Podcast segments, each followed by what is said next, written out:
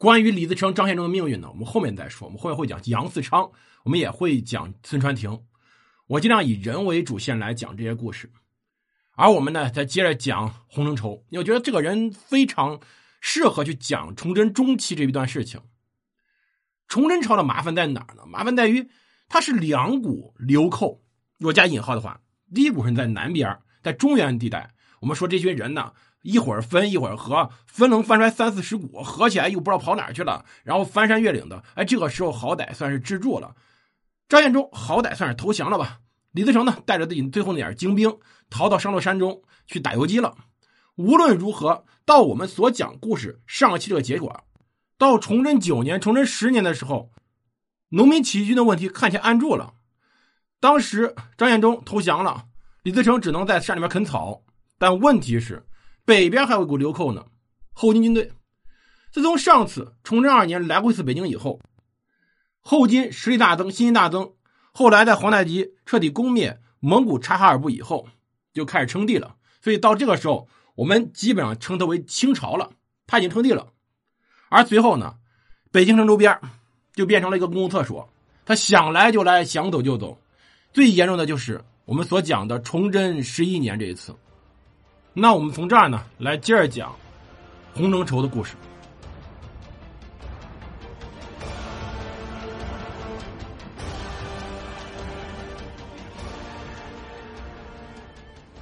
欢迎大家收听蒙头读书，大家好，我是胡蒙，这里是我们的战争史，我们来接着讲我们故事。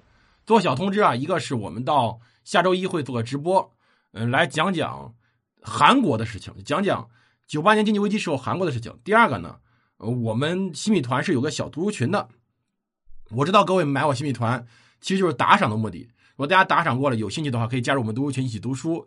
嗯，这周我挑了一本电子书，因为这个书已经买不到了，叫做《定价权》，这个书还不错。然后有兴趣的记得大家如果有新米团的加我，胡蒙零三七幺。好，我们来接着讲我们的故事。好，我们来接着讲我们这个崇祯当时所面临的困困局。其实皇太极随后连续几次入关，到皇太极明崇崇祯九年，也崇德元年的时候，就他刚登基的时候，就又考虑要入关了。当时呢，他派了武郡王阿基格率兵从独入口入居庸关，过昌平逼北京城，又过保定，经过大小五十六站，县十二城，掳了一堆东西回去了。这是我们说第三次。后来又过了三年以后，到明崇祯十一年的时候，又决定调优势兵力再入关，从西北方面再次进攻明朝的北京地区。是这样，我们要想想，当时明朝防御东北、防御当时的女真或者防御清朝，主要靠的什么？靠的实际上就是东北这一块。其实西北这块防的比较弱，但这个时候满蒙一体已经实现了，所以他随时可以通过蒙古草原绕道打击北京的西北方向。因为这个时候他还没有真正能拿下山海关。他的更多考虑是进去抢一把，因为如果拿不下山海关，他是没有办法放心大胆的在整个北京城附近去游弋的。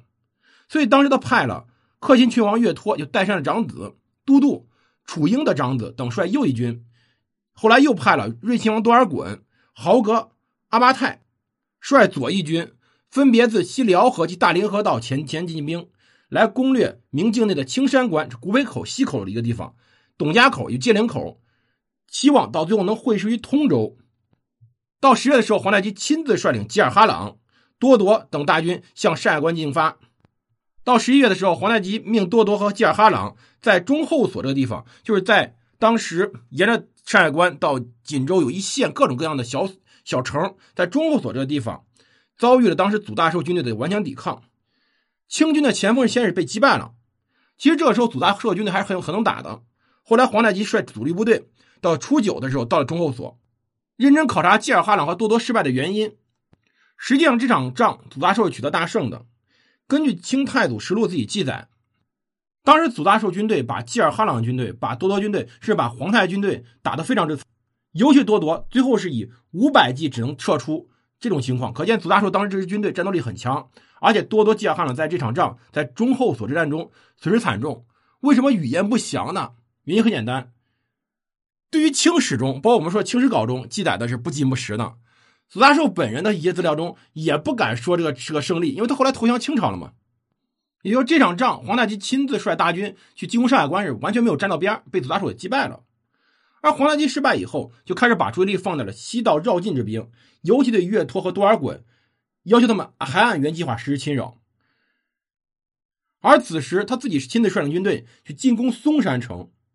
当时，东北的军队已经开始有监军了，太监高启潜。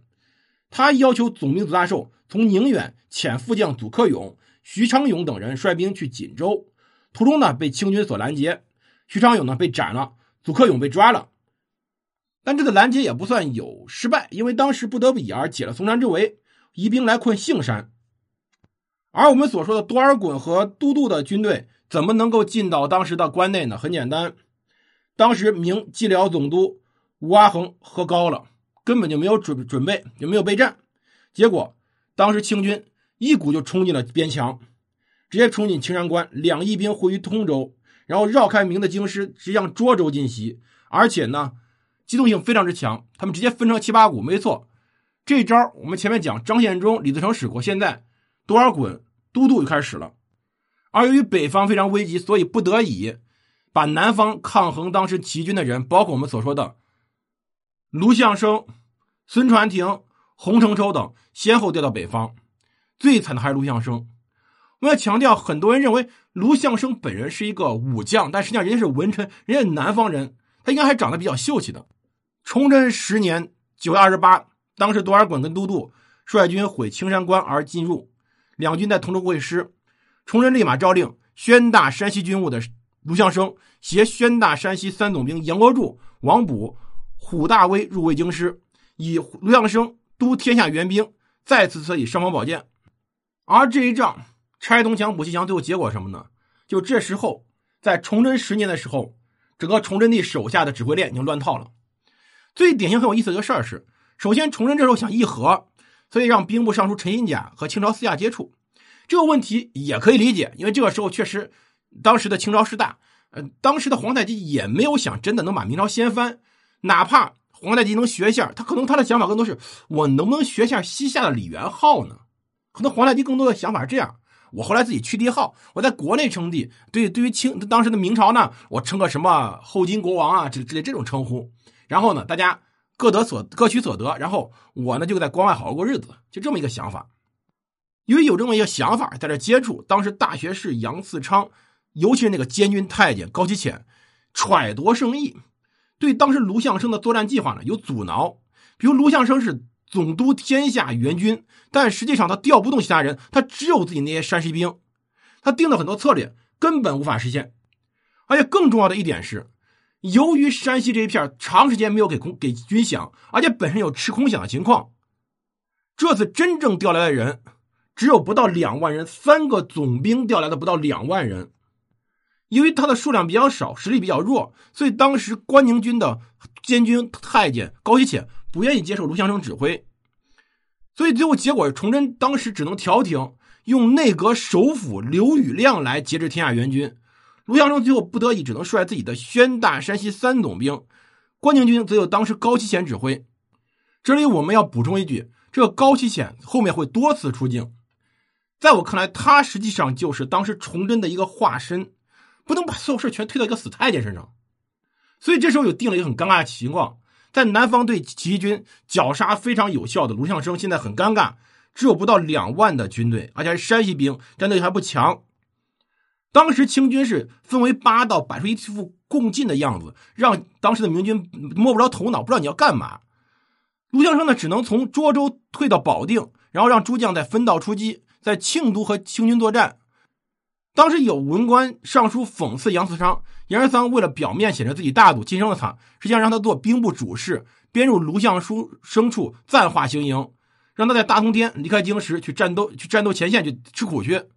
同时呢，巡抚张其平不发军饷，又说云晋、云州、山西这边有敌情，于是大同总兵王普呢率军队跑了。卢象升只剩下杨国柱和胡大威两总兵和一部分军队，本身就不到两万军队，还带走一批。到崇祯十一年十二月十一的时候，当时卢象升领兵进到了巨鹿的贾庄，当时高一显率领关宁铁骑数万在基泽，距贾庄不到五十里。卢象升让杨廷林前去要求援助，高启潜没有答应。十二月二十二日，卢象升行到高水桥，被清军主力包围了，他让虎大威护左翼，杨国柱护右翼，自己亲自在中间架炮射弩与清军决战。从辰时战到未时，所有的弹药全部打尽了。卢象升下令短兵接战。这样仗打又是打炮的，又是放弩的，这么激战，打了五六个小时一仗。我们要强调，这个时候所谓的关宁铁骑在哪儿呢？巨鲁、基泽这两个地方现在都有，距离十公里、十五公里，他们就是爬也能爬得过来，他们就是蜗牛也爬过来。但是问题在于，眼睁睁看着卢象升与清军激战，没错，关宁铁骑在看着他们，高显在看着他们在打仗。清军最后以精骑兵夹攻，士卒多死。胡大威想带着卢象突围，卢象升自己说：“将军死随，有进无却。”亲自率领自己的骑兵、自己的卫队冲向清军，自己身中四矢三刀，壮烈殉国。随后高显不战而溃，没错，高显不战而退。最后我们要强调一个事实是什么呢？为什么要讲卢象升？卢象升最后呢，在战场上收尸的时候。他身下，他自己的甲下穿着麻衣白网，什么意思呢？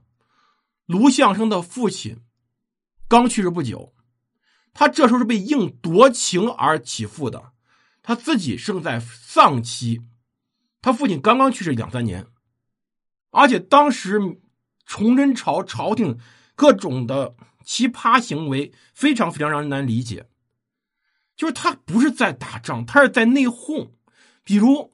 卢象升死了，杨思昌觉着哎不可思议啊！杨思昌希望卢象升没死跑了，这样就可以把所有罪罪责推到卢象升头上了。这是卢象升为什么不跑的原因，他不敢跑，他只有死了才能清白的。他哪怕他死了，他也不清白，因为随后他的身后名没有人管理。卢象升的老婆请婿，后来卢象升的弟弟又请婿，都不允许，直到杨嗣昌最后剿。张献忠失败自杀以后，朝廷才送他以太子少师、兵部尚书赐祭葬。到南明父王的时候，才以忠烈这个谥号追追赠他，才见慈奉死。到那个时候还有什么用啊？我们一定要强调点，不是崇崇祯朝没有人才，崇祯朝有人才。卢象升，包括我们所讲的王变娇，包括我们哪怕所讲的那几个投降的几个家伙家伙，像孔有德。尚可喜、耿精忠，包括像我们所说的孙传庭，都是人才，但是就是没有办法真正的聚到一起。而由于卢象升的死，有一种说法是这场仗中多尔衮是受了伤的，后来多尔衮死就因为这场仗所受的伤，但这是一种说法而已，做不得准。而随后呢，皇太极在关外在持续的围困景州、宁远等地。所以这个时候不得不把在南方的洪承畴再薅出来，然后再让他们率军去在关外去当时的正在围困多地的清军去激战，所以才会有我们所说的那场著名的松锦之战，才有洪承畴的投降。所以在我们讲的一切之前，就包括我个人在痛骂洪承畴之前，我先要痛骂明朝在灭亡之际那个朝廷荒唐无比。感谢各位收听，我们下期再见。